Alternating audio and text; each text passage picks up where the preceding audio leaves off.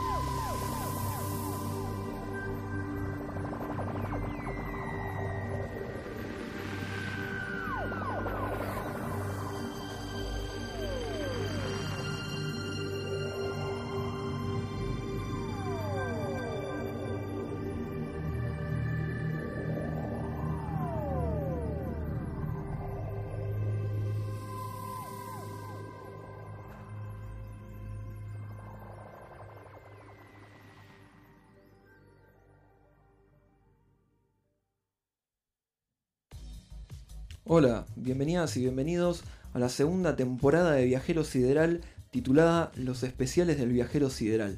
En el capítulo de hoy vamos a adentrarnos en Homogenic, el tercer álbum solista de la compositora islandesa Björk.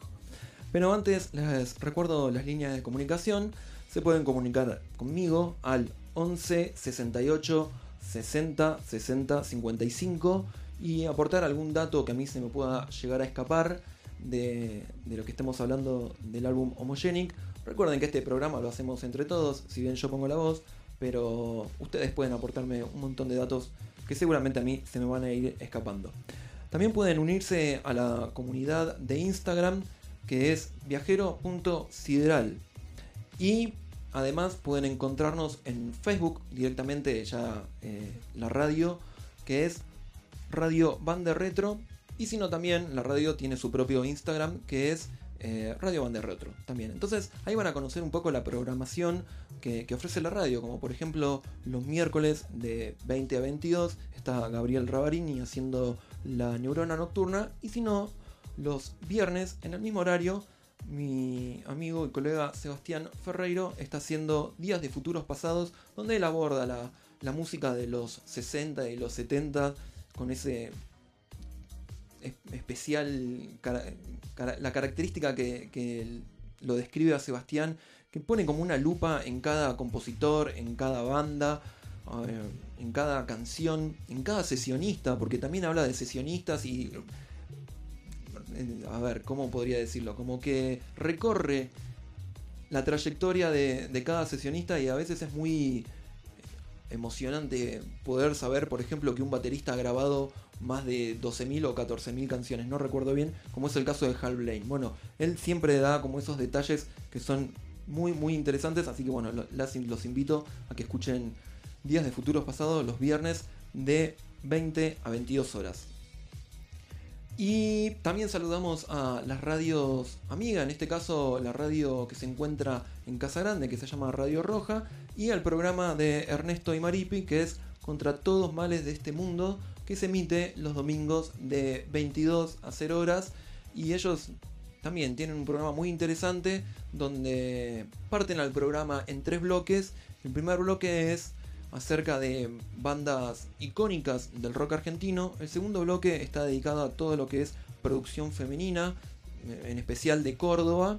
Y el tercer bloque, que está buenísimo, eh, reaccionan ante una nueva banda, una banda que haya surgido en Argentina a partir del año 2000 hasta ahora. Es como que ellos ponen el disco o la banda, ahí la escuchan y reaccionan. Y ahí es como que emiten su, su opinión, su juicio. Muy, muy entretenido programa, así que bueno, recuerden, de 22 a 0 horas por la Radio Roja contra todos los males de este mundo. Y este año, como ya les dije en el programa anterior, tenemos sponsors. Primero, súper importante, habitantes de la falda y alrededores, hay una comiquería que se especializa en manga japonés, en cómic japonés, y es Ikigai. esto es algo que sin precedentes. Que haya una comiquería que se especialice en mangas es algo que, la falda realmente necesitaba. Ikigai la encuentran en Avenida Edén, no recuerdo, 412, 412, Galería Lado Bueno, al fondo, el local 5, ahí la va a estar esperando Vero, que sabe una tonelada y media de todo lo que es manga japonés, y ella te va a estar asesorando sobre las ediciones, los clásicos y todo eso. Y aparte, también tenemos el sponsor de Barbería y Peluquería Leone, mi gran amigo Gustavo Máximo y Mercedes tienen una hermosa barbería y peluquería en Córdoba. Todavía no sé la dirección, sé dónde queda, eh, pero la dirección exacta no sé. Pero es ahí en el pasaje que está a media cuadra de la Casa Radical, enfrente de el patio Olmos. ¿Quién no se ubica en la Casa Radical? Bueno, ahí a media cuadra hay una barbería hermosa y no solamente que eh, es hermosa, sino que ellos son verdaderos profesionales de la estética y, seguramente si van a ir ahí eh, van a salir muy bonitas o bonitos. Aparte, si van de parte del viajero sideral, van a poder hablar tonelada también de música con Gustavo, ya que él sabe también muchísimo. Bueno, seguimos avanzando. Vamos a entrar en lo que sería la temática del programa. A ver, vamos a hablar de unas cuestiones antes de empezar. Yo siempre quise hablar de Björk, siempre, pero es un artista que, que le tengo demasiado respeto. Me parece que es una compositora increíble y, a veces hasta sus álbumes me generan como, como mucho respeto el escucharlos. No puedo escucharlos así nomás, eh, o en colectivo o caminando. No, tengo que centrarme a escuchar porque hay de todo en los álbumes. Es realmente compleja las composiciones de Björk y, no se puede tomar como al azar. Entonces siempre quise hablar de ella, pero nunca tenía el tiempo como para preparar un buen programa. De hecho, este programa tampoco creo que vaya a salir muy bien. Esperemos que sí. Investigué mucho, eh, escuché mucho el álbum, pero seguramente se van a escapar un montón de datos. Bueno, empezamos. Igual tenemos que que entender un poquito qué había pasado con antes de, que saliera el álbum Homogenic, que fue del año 1997, eh, perdón. Tenemos que repasar un poquito. En realidad, si tuviéramos que repasar la, vida musical de Björk, tendríamos que ir hasta sus 11 años, porque es, ahí cuando saca su primer álbum. O sea que tiene una carrera, una trayectoria muy importante. Después estuvo con la banda eh, Sugar Cubes en los 80s, hacía música eh, más bien punk, pero su carrera como solista comienza en el año 1993 93, con su disco debut. Y le sigue Post en el año 95 y luego Homogenic del año 1997. Björk yo creo que trasciende las barreras de, de la música y creo que, independientemente de que sea una cantante y compositora importante, creo que ella se ha convertido en un personaje artístico que es una referente cultural prácticamente de, toda nuestra generación.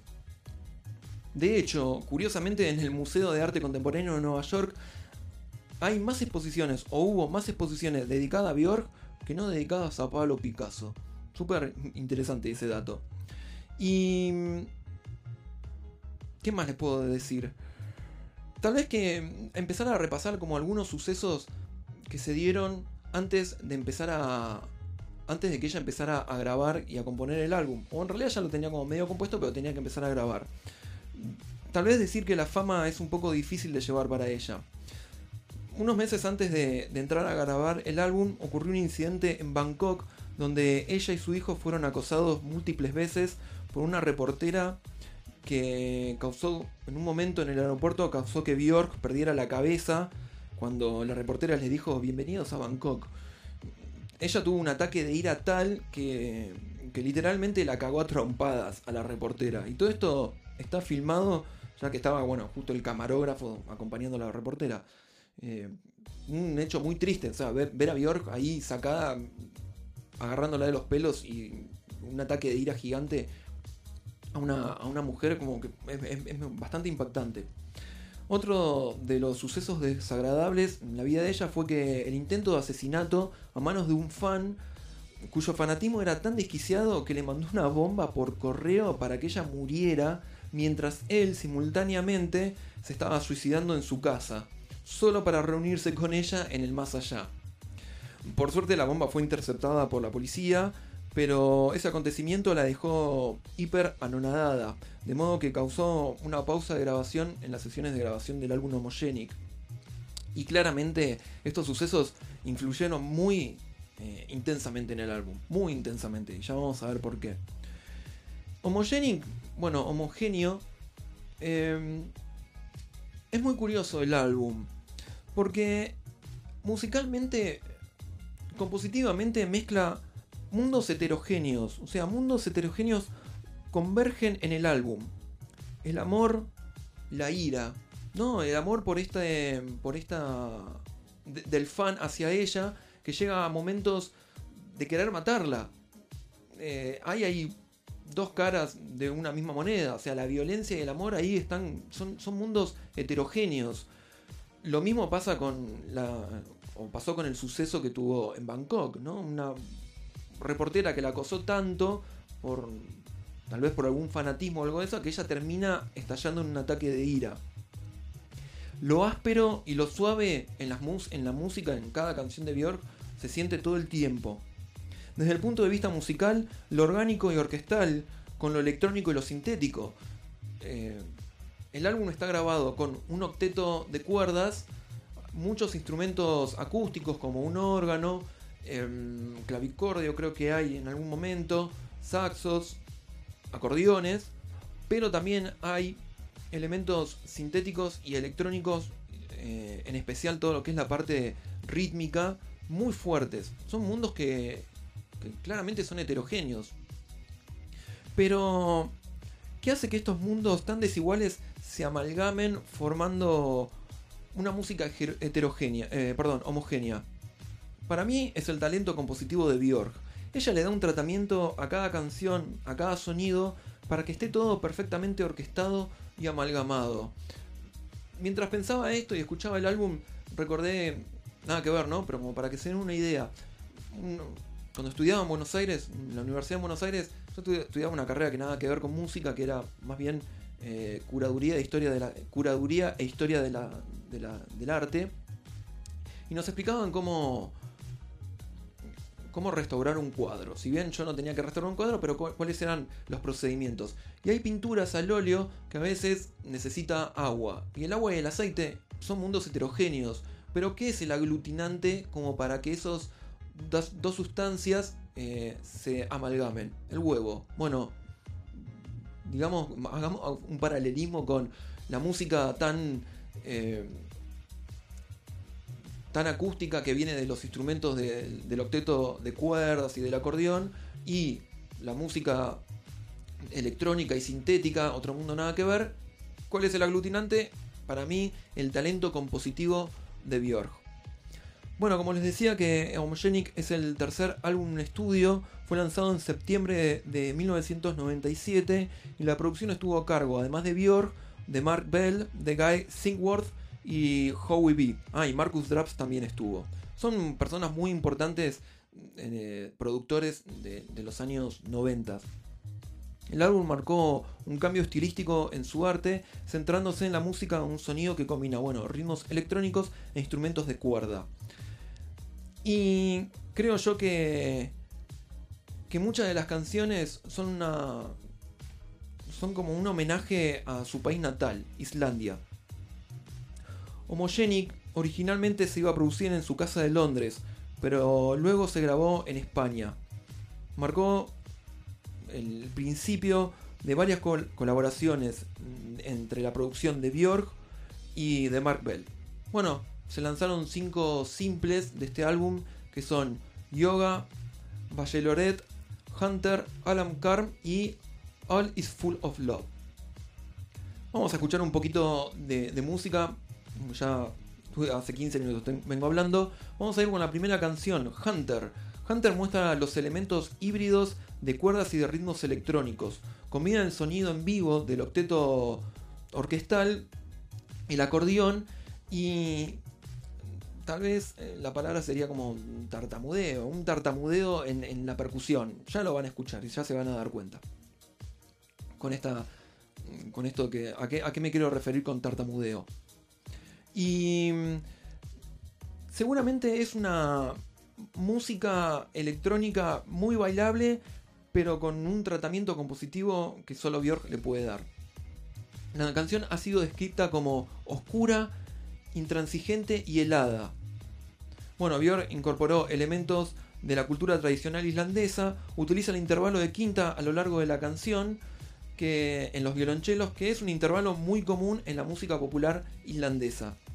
También otra de las cosas es que los chelos empiezan a hacer un ritmo que es, si no es el mismo ritmo, es muy parecido a la obra Bolero de Maurice Ravel, ¿no? El chen, cheque, chen, cheque, chen. Perdón por lo que canto, pero para que se den más o menos cuenta. Así que vamos a escuchar la canción con la que abre el álbum, que es Hunter.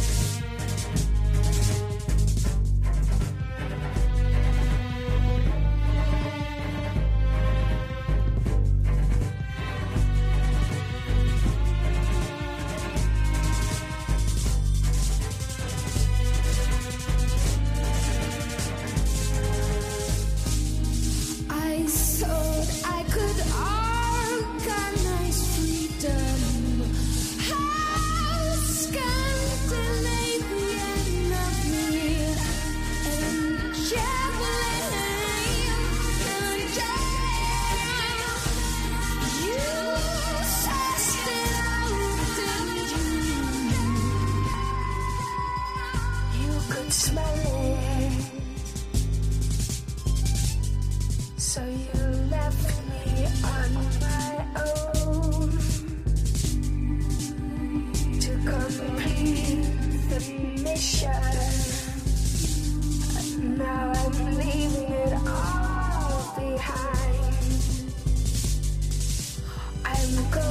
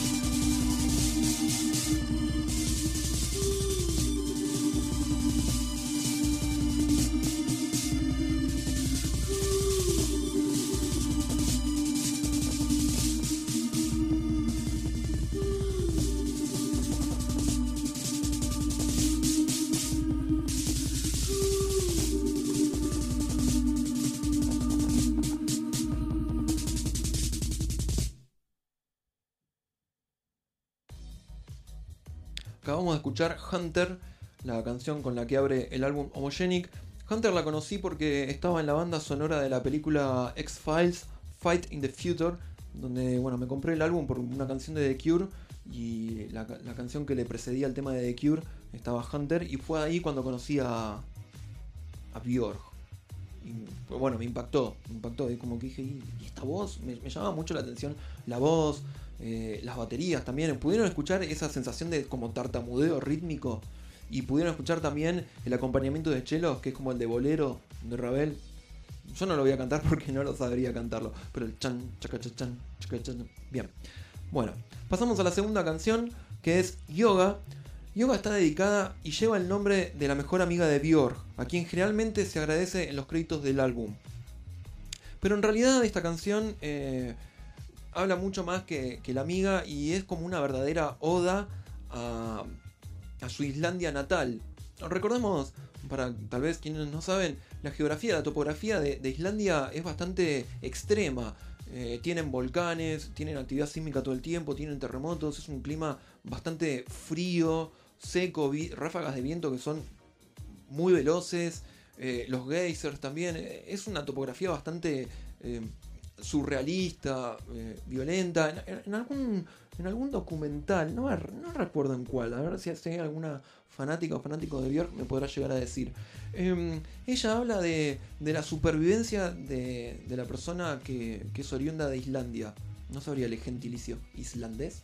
Y mm, que, que ellos tienen que adaptarse y sobrevivir a, a temperaturas tan extremas o, a condiciones tan extremas como son, bueno, la actividad sísmica, la actividad volcánica y eso. Entonces, Björk como que quiso, eh, ella encuentra poesía y encuentra belleza en eso y quiso trasladarlo a la, a la composición yoga. Sin embargo, en realidad todo el álbum es como medio bueno, ya lo dije antes, todo el álbum es medio un homenaje a Islandia, pero, pero yoga podremos llegar a decir que es como el verdadero corazón de, lo que es el álbum completo. Em, ¿Qué más podemos decir de yoga? Que, em, que tal vez la percusión suena como latidos de la tierra. Y toda vendría a ser como una especie de, los latidos que generan la actividad volcánica. Bueno, reflejan la, estos latidos que quiso emular ella con, la percusión, eh, reflejan la naturaleza primitiva y caótica de Islandia.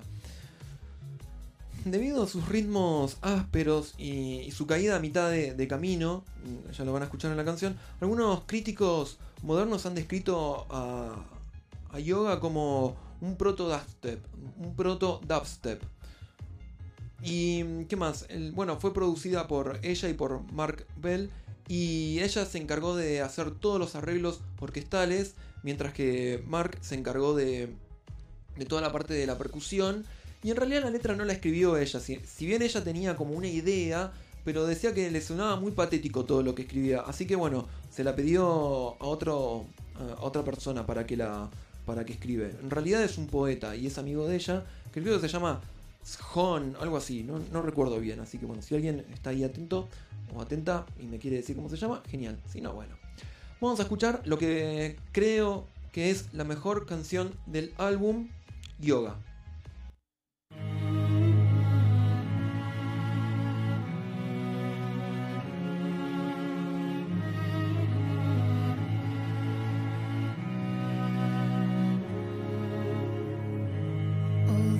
accident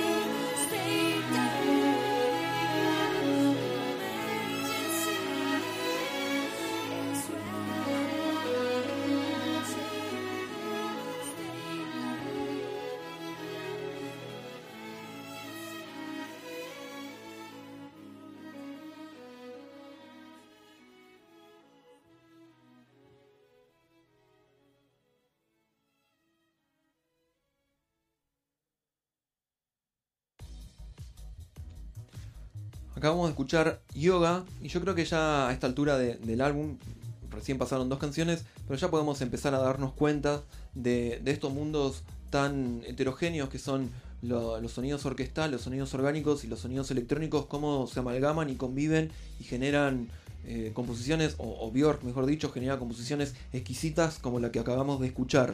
Eh, Yoga me parece una, de las composiciones más eh, complejas que he escuchado de, de Björk y además em, el tratamiento que le da a las cuerdas me parece como un, movimiento muy barroco que tiene. Y después la superposición de texturas sobre todo se escucha al final donde las melodías de, las, de las cuerdas van haciendo algo el bajo va haciendo otra cosa y mm, la- la- las percusiones van haciendo otra cosa y sin embargo todo convive, es como una textura muy compleja, muy compleja, muy heterogénea y muy compleja que forma homogénico. No, qué, lío de heterogéneo, homogéneo y todo eso. Mm, Bueno, eh, seguimos con la tercera canción del álbum que es Unravel. La canción presenta mm, un ejemplo destacado del uso de Björk de una técnica de, entre el medio canto y a, media habla.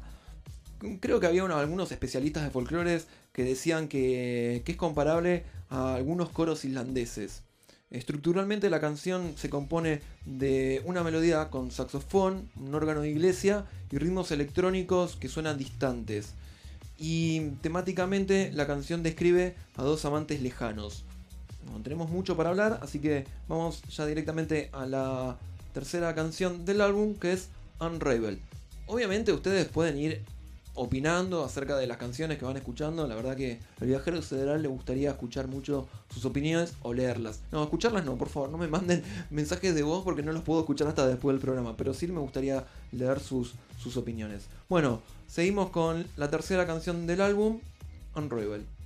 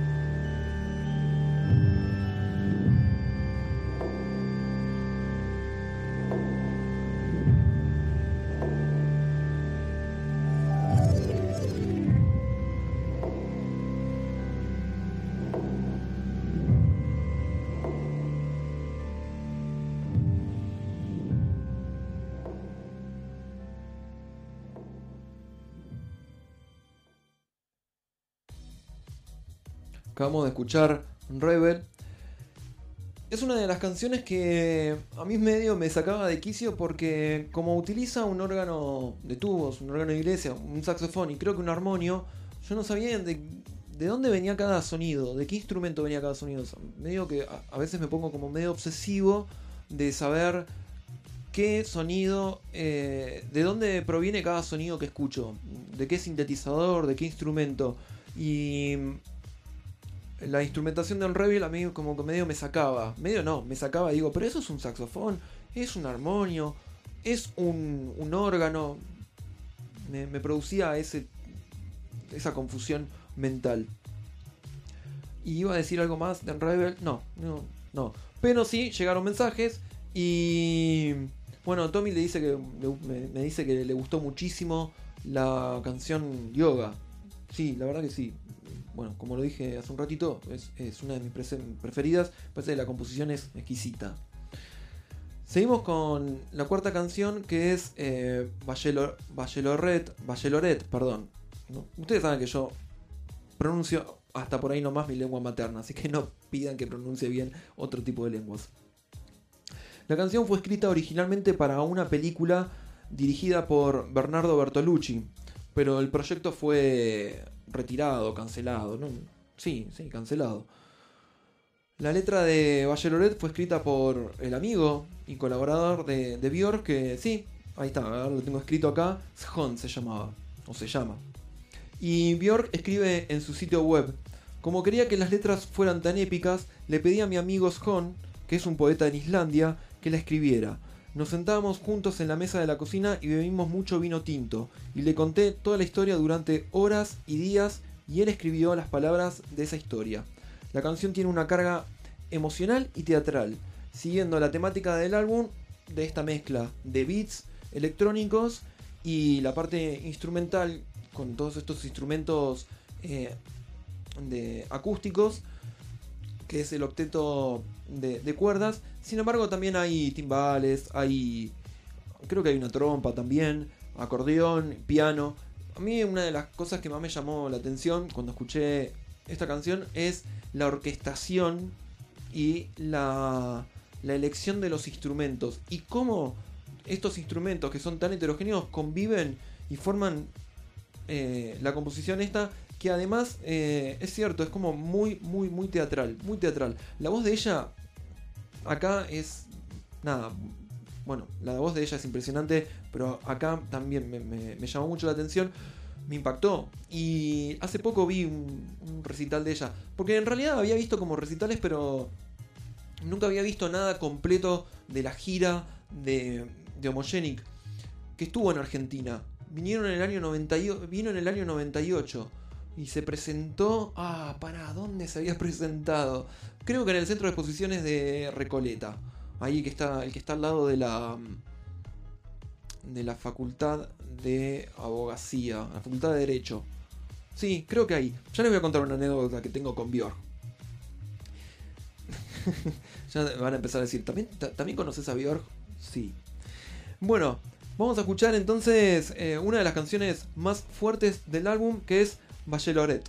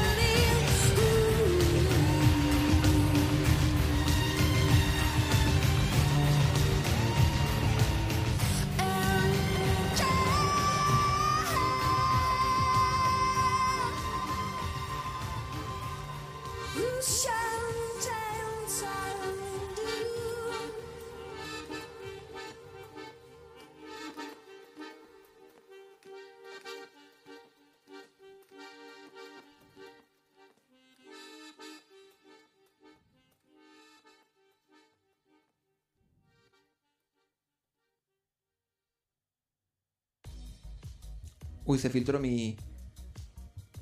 Mi respiración. Sí, Violeta, soy yo. Que a mí me mandó un mensaje. Hola, ¿sos Martín? Sí, soy yo. Eh, me perdí. ¿Qué iba a decir? ¿Qué iba a decir? Perdón, hoy estoy como súper distraído. Eh, porque me quedé pensando en la actuación de Björk de la gira de Homogenic del año 1997 que fue en el Royal Albert Hall. Esa es la que vi. Mírenlo, por favor, busquen el, show. dura una hora. Observenla a ella eh, en vivo, cómo, cómo, maneja la intensidad de las canciones, cómo baila, cómo se mueve. Eh, es enigmático eh, verla. Es enigmático verla. Así que nada, búsquenla. La gira, no me acuerdo cómo se llamaba el show, pero es del Royal Albert Hall de Londres del año 97.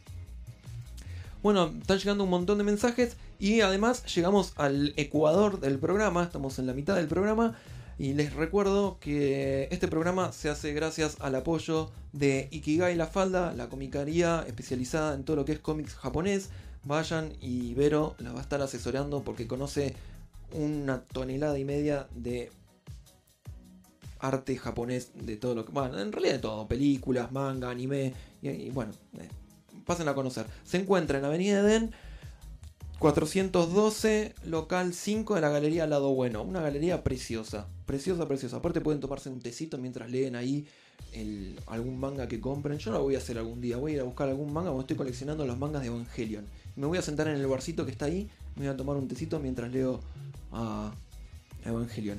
Y además, Barbería Leone, de mi amigo Gustavo, eh, Máximo y Mercedes, que está en la cortada, que no sé cómo se llama, ya me van a pasar ellos la dirección, pero en la que está ahí a media cuadra de la Casa Radical en, Córdoba, enfrente del Patio Olmos. Bueno, ellos son verdaderos profesionales desde... verdaderos profesionales de la estética. Y aparte Gustavo sabe muchísimo de música y va a estar encantado de hablar de música si alguno de ustedes va de mi parte. Eh, hablando de Ikigai la falda, Vero nos dice que siente el aire gélido de Islandia cada vez que escucha a, a. Y sí, además está soplando creo que un aire bastante, bastante fresco aquí en las sierras de Córdoba. Así que podemos, nos ayuda más a ambientarnos. y me están diciendo, contar la anécdota de Björk. Momento, momento. Un poco más tarde. Seguimos con la próxima canción que se titula Al, Al Neon Like. Los fragmentos de la letra de Al Neon Like se publicaron como. Se, publicaron por primera vez en forma de un poema titulado Techno Prayer, o sería plegaria tecnológica, plegaria tecno, que Björk publicó en la edición de julio del 96, creo. Que fue, sí, creo que fue julio del 96 de la revista Details. Al Neon Like es una composición mm, tal vez contrastante con respecto a otras más oscuras como, como Hunter. Aquí encontramos climas mucho, mucho, pero mucho más agradables. La base de gran parte de, la canción, especialmente las estrofas, están formadas por las. Mm, por, sonidos como de campanitas eh, huecas, que en realidad lo hace la armónica de cristal. Tal vez para que no sepa, la armónica de cristal es un instrumento bastante extraño, que es como un cilindro de, que tiene diferentes... Es un cilindro con diferentes diámetros y de vidrio, que gira todo el tiempo, entonces uno moja los dedos y en agua y después roza suavemente ese cilindro que va girando y va haciendo música. Uno de los instrumentos, o, a ver, una manera también similar de hacer sonar eh, o de Sí, de, obtener esa misma sonoridad es cuando uno moja el dedo y pasa por el filo de, una copa de cristal. Bueno, ese sonido, bueno, algo parecido. Ah, y acá está el nombre. Según el poeta y colaborador frecuente de Björk, Sjon, que era el que les decía antes, es un paisaje sonoro que pulsa y respira como un organismo en vivo. Como un organismo vivo, perdón.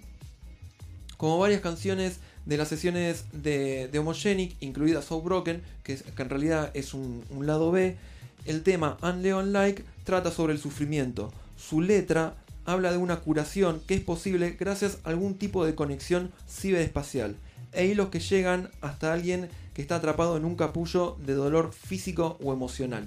Lo interesante de, de Neon, Like, hoy, qué malo que se pronuncia en inglés, Bior canta en segunda persona, tomando la posición de, de una sanadora, mientras ella alimenta a los enfermos a través de hilos eh, gana fuerza para empezar a vivir o ganan fuerzas para empezar a vivir de nuevo todas estas personas que son tratadas por Bjork. Así que vamos a escuchar a All Neon Like.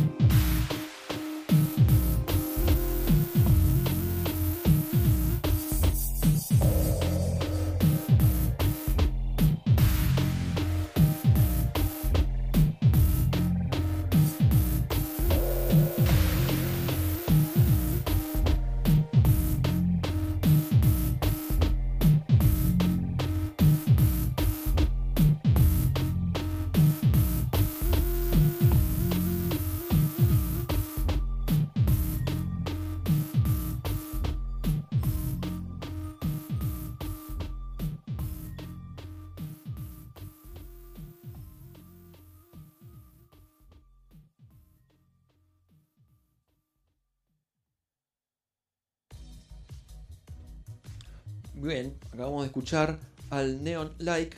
Y mm, bueno, llegaron muchísimos mensajes. Voy a leer algunos. Eh, Genia Bjork, dice Giselle. Sí, la verdad que sí, Genia Bjork. Violeta, qué bueno volver a escuchar Homogenic. Escucho olas desde Hunter.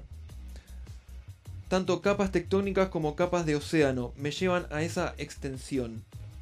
¿Y quién más? ¿Quién más escribió? Bueno, Noé, escuchando mientras hago un ejercicio ritual, el tránsito de Júpiter en Pisces que inicia hoy 13 de mayo. Oh, no tenía ese dato, qué, qué bueno. Después me voy a poner a ver las estrellas, que a mí me encanta ver estrellas. Alto disco, dice Facu, sí, altísimo disco. Contate la historia, contate la anécdota, me dice Sofía. Bueno, ahora me cuento. Antes de entrar en Five Years, eh, tal vez para entender eh, más a Björk, uno de los puntos claves, eh, justamente para entender la carrera de Björk, es esa increíble portada de ella vestida y maquillada por el mismísimo Alexander McQueen. Qué bueno, por favor, yo también quiero que me vista Alexander McQueen.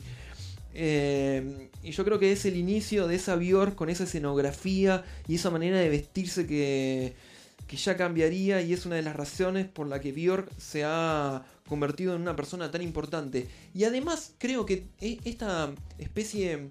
eh, esta nueva manera de, mostrarse ella con máscaras en, en sus próximos discos o tan producida es un poco el, el miedo o, o creo que es producto de esto que les contaba al principio de estas dos, estos dos sucesos tan desafortunados que fue lo del fan que le mandó una bomba y de la mujer que la acosó en Bangkok. Yo creo que ella empezó como a esconderse y a poner como un límite eh, mucho más eh, implícito, ¿no? Pero utilizando máscaras. Ustedes piensen que los primeros dos álbumes de ella, tanto post como, como debut, es la imagen de ella a cara lavada, digamos. Es una foto de ella de, de frente. Y sin embargo, a partir de, de Homogenic y después vamos a, a otros discos, la vemos a ella súper, súper, súper producida. Casi que a veces mm, medio que no la reconocemos. Entonces yo creo que, que, que esos dos hechos desafortunados hizo que Björk pusiera un límite con el mundo exterior y ese límite son la, nueva manera de, producirse. Bueno, a ver, Björk me causa me causa mucho miedo, me, genera miedo. Es una mujer que, le tengo muchísimo respeto al punto de, tenerle como miedo. Y aún así escuchando sus álbumes. Yo había visto hace muchísimos años el, video de, ella atacando a la periodista. Me había quedado como en la mente eso. Sin embargo, cuando ella vino a Argentina en el año 2007, sí, fue 2007, en noviembre de 2007, creo que fue el 13 de noviembre de 2007, un jueves cayó. Yo me acuerdo que estaba en Buenos Aires, ella tocaba en el Gran Rex.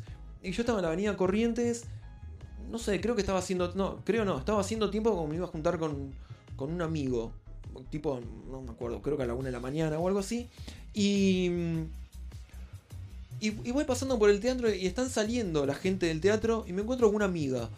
Me dijo, no, acabo de ver a Björk. Bueno, yo sé que ella es fanática de Björk. Me dice, yo acabo de ver a Björk, está buenísimo. Eh, bueno, estaba como súper anonadada por, por el show. Me dijo, ¿qué estás haciendo? Le digo, tengo que hacer tiempo. Me dice, vení, vamos a tomar algo. Me invitaron a ver eh, una obra de tango que quedaba en un bar ícono de Buenos Aires a la vuelta. Lo que yo dije, tango, bueno, igual iba a ir a hablar con mi amiga, no es que iba a ver tango. Eh, pero creo que bailaban unas parejas como muy famosas, tocaba alguien muy famoso de, del ambiente del tango, yo ni me acuerdo. Entonces entramos al bar y era como me- me- medio que, me quedaba bastante raro el bar, porque o el pub o el lugar este, mm, porque era como demas- demasiado cheto, demasiado, demasiado, había como un- una high class que, que yo lo había visto en las revistas para ti, o en la revista Gente. Con decirle que estaban eh, sentados casi en primera fila, estaba Charlie García y Gustavo Cerati, estaban ahí. Entonces yo me sentía como medio incómodo. Mi amiga los conoce a todos, es de la familia de, de gente de, que conocen a los músicos famosos de Argentina y eso. Entonces, em, yo estaba como medio incómodo y en un momento le digo, che, me siento medio mal, digo, me quiero ir de acá. Hasta la carta, abrí la carta y era carísimo todo. Entonces me dice, no, pará, pará, que ya va a venir un amigo. Me dice, bueno, dale. Entonces ella va, va a fumar, entonces nos apoyamos en, en la ventana del lugar. Imagínense que son esas casonas medias viejas con las ventanas altas que empiezan como a 50 centímetros del suelo, empieza la ventana y se extienden por 2 metros, por ejemplo. Estábamos ahí medios apoyados como una especie de mini balconcito casi en la vereda. Prum, estaciona un auto, abren la puerta, se baja Björk que iba a ir a ver el show de, tango. Bueno, yo me quedé así como... Me, agarró miedo. Le, digo la verdad, me agarró miedo. Y mi amiga estaba como también súper emocionada, pero en ningún momento se acercó a ella a molestarla, nada.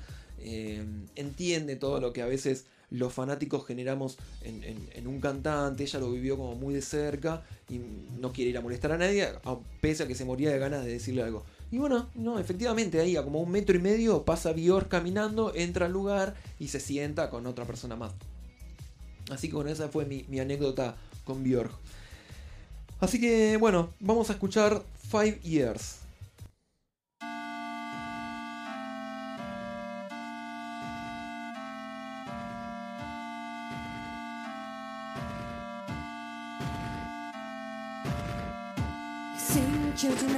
something, but I've got plenty.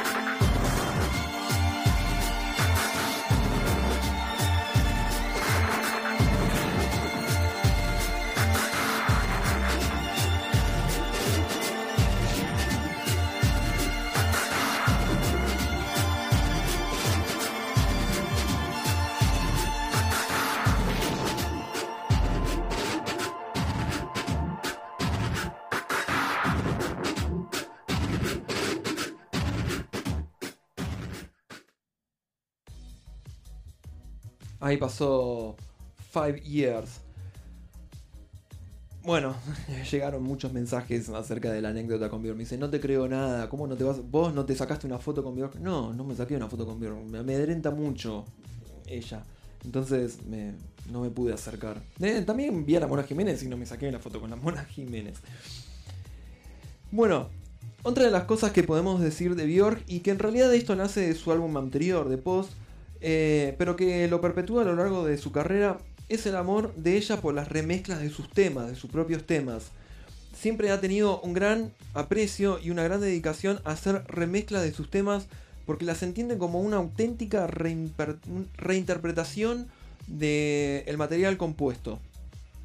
Eh, yo creo que Björk desarrolla una visión muy temprana de lo que sería eh, su amor por las remezclas y no solo no solo mezcla las canciones, sino que hasta regraba, re- llega a regrabar instrumentos o secciones y mm, y esto eh, es interesante ya que agrega sonoridades que van fuera de la música indie o de la música electrónica a la que estamos acostumbrados a, a que ella nos brinde. Y empieza además a investigar por ritmos caribeños, eh, bases africanas, asiáticas, y empieza a incorporar una paleta de sonidos que enriquecen mucho más todas sus composiciones. De, de modo que nosotros podemos encontrar de una canción de Björk, de un álbum, eh, hasta 10 versiones alternativas, 10 remezclas que hizo la propia Björk. De hecho, en, en Homogenic, por ejemplo, de, de Yoga hay dos versiones más. Obviamente se consiguen en en- las ediciones japonesas o en las ediciones eh, deluxe. Pero, pero por ejemplo de Yoga hay dos versiones más, aparte de la original, y creo que de algunos otros temas también, aparte de los grandes, de, perdón, de los lados B y esas cosas. Entonces, bueno, vamos a escuchar la próxima canción que se llama Immature.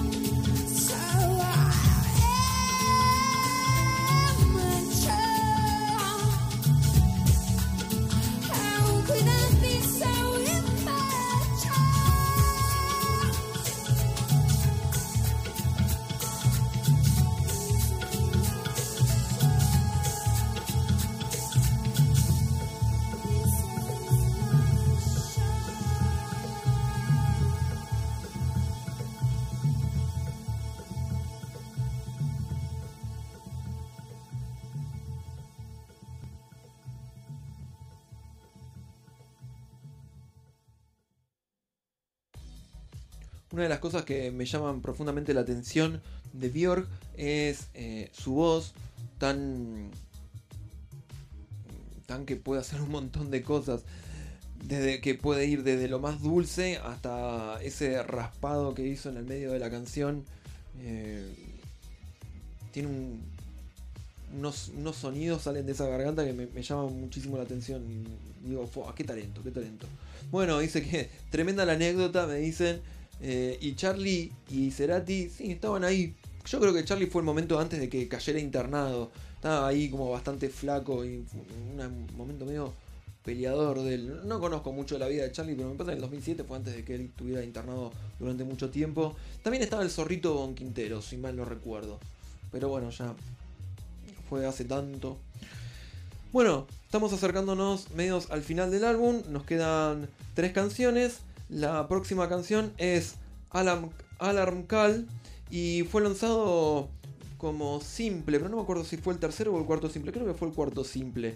Eh, hay una versión que es la versión de, de las radios, la que se publicó en la radio, una remezcla que está como bastante más acelerada, que es la misma versión que se utilizó en la película eh, The Mod Squad. La canción originalmente se llamaba Jaco, que eso lo podemos encontrar en, los, en las cintas de demostración de Homogenic, en los piratas que deben andar de, de Homogenic. Yo lo escuché alguna vez. Sí, no, lo debo tener por ahí. Y Björk nos dice que habla de un despertar a través de la música. Ella cree que la música tiene el poder de cambiar las cosas y eso es lo que quiso demostrar con Alarm Call. Uno de los datos curiosos tal vez es que es la única canción que no se incluyó en los grandes éxitos. Era muy loco porque yo trabajaba en Musimundo en Buenos Aires y cuando me compré el Grandes Éxitos de Björk dije, pero ¿cómo que no está Alarm Call? Me, me había sorprendido mucho. Bueno, eh, no solamente a mí, muchísima gente se sorprendió de que no haya estado. Así que bueno, vamos a escuchar Alarm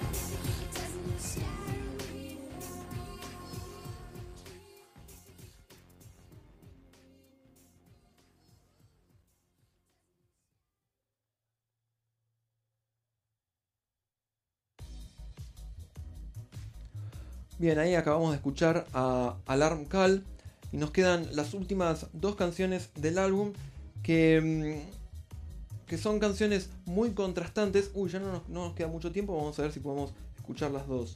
Son canciones muy contrastantes entre sí, sin embargo forman este, este sentimiento tan homogéneo que, que representa todo lo que es el álbum. La canción se llama Pluto y para mí es el tema más tecno del álbum. Eh, fue escrito y producido por Björk y el productor Mark Bell.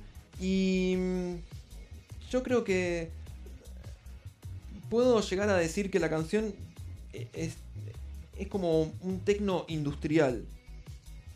Björk canta eh, con gritos de sonidos primitivos, acentuados por un ritmo digitalizado y, y sampleado, que crea la percepción de que su voz es natural y está siendo manipulada por algo completamente tecnológico. Desde el punto de vista lírico o de la estética, Björk dice que es un sentimiento agresivo, machista, eh, que era lo que estaba tratando de transmitir con todo el álbum, con Homogenic completo. Y, a veces Björk hace como una especie de analogía con lo que es la, la mitología nórdica, ¿no? La mitología de, de Odín y, de sus secuaces. Que dice que. En realidad esto lo había puesto en la página de. No, en una entrevista, no, en la página de ella no. En una entrevista que dijo. Tienes esta saga donde los dioses se ponen agresivos y el mundo explota y todo muere. Y luego sale el sol y todo comienza de nuevo. Refiriéndose al Ragnarok, ¿no? No a la película de los Vengadores. Em, pero hay mucha gente que, que cree que la, la letra habla acerca del suicidio. Sin embargo, Björk dijo, no, no es del suicidio, estoy hablando acerca del hedonismo, según palabras de ella. Así que vamos a escuchar lo que yo creo la canción más tecno del álbum, se llama Pluto.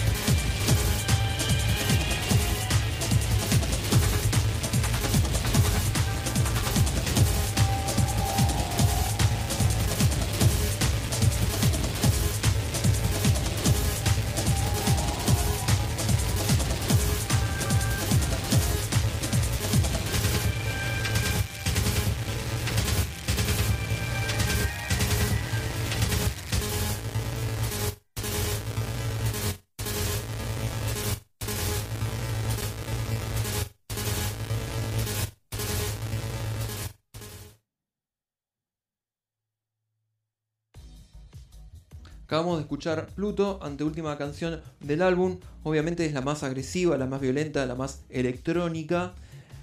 Y contrasta enormemente con la última canción del álbum que se llama All is Full of Love. Todo está lleno de amor.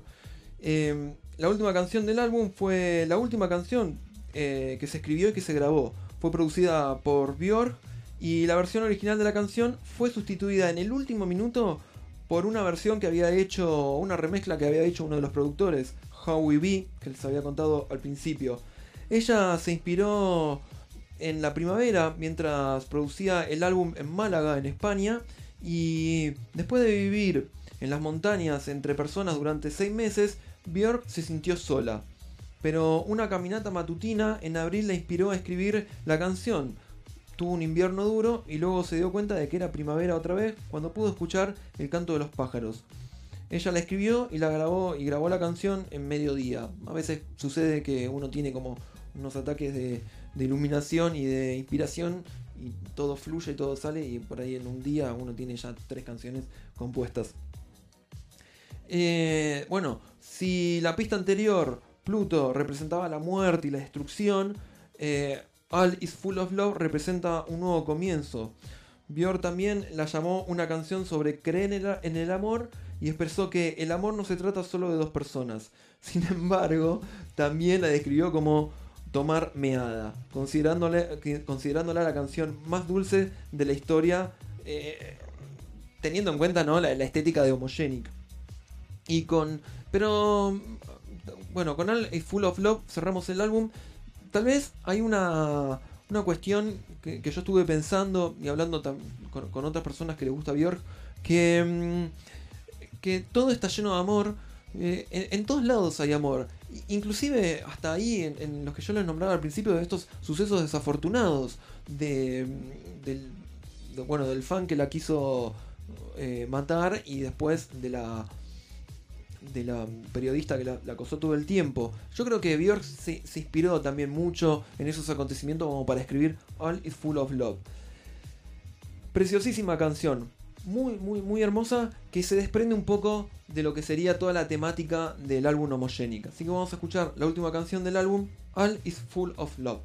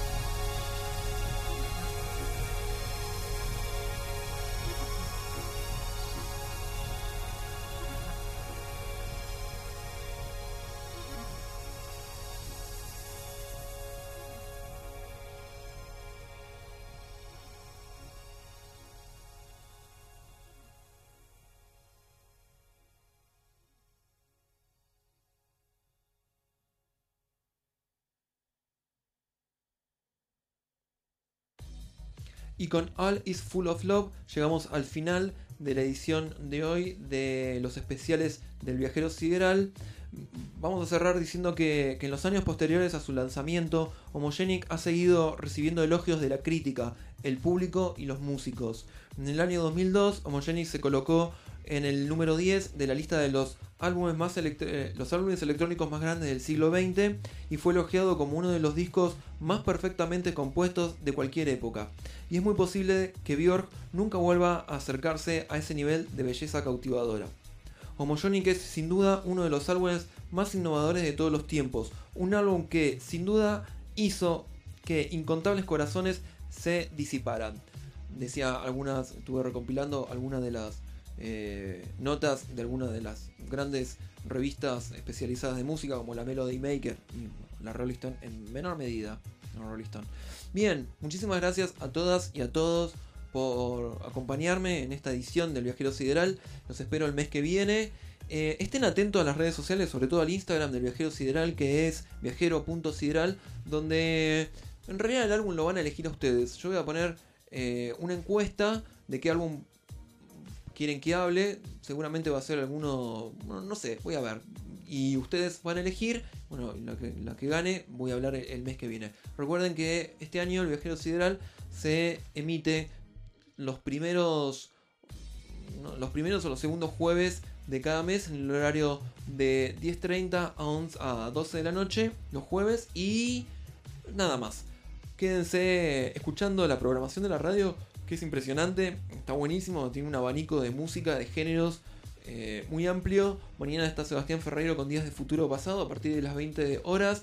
Los domingos en Radio Roja está Ernesto y Maripi haciendo un programa muy divertido, muy ameno, como para decir, bueno, terminamos con el domingo de la mejor manera, que se llama Contra todos los males de este mundo. Y si no, el miércoles que viene está eh, Gabriel Ravarini haciendo La Neurona Nocturna. Y Ernesto, si estás escuchando, ¿te animás algún día a hacer un viajero sideral juntos? Bien, los dejo, nos vemos el mes que viene. Adiós, adiós.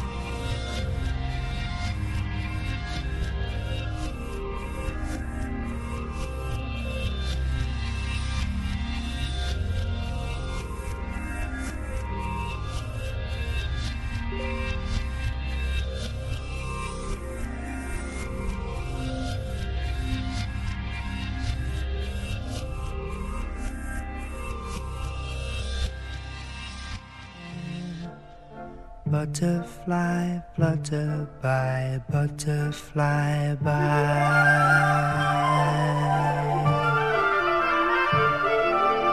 Waterfalls send your ripples to us here on the shore of the lemonade lake. Pond lilies play hide and seek with the fish. Rabbit, run, run, rabbit, rabbit, run by. Roaring mountain is standing close by, covered with snowdrops and glistening with dew. I hear the sound of a small hummingbird. I took your hand waltzed off with you.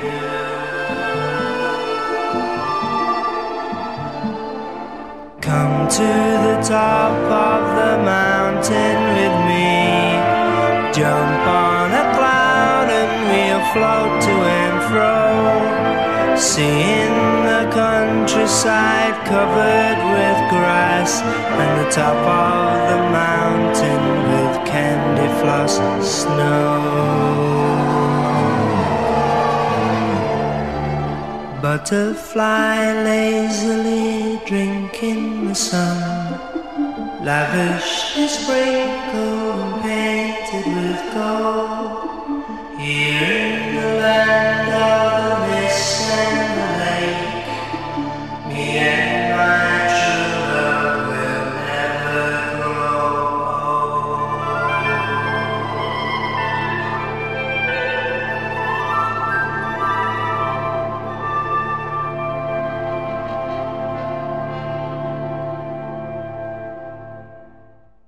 Así pasaron los Hollies en banda retro con las siguientes canciones: Suspicious Look in Your Eyes, Postcard, Rain on the Window, Fifi the Flea, Heading for a Fall, Charlie and Fred, Maker y Butterfly.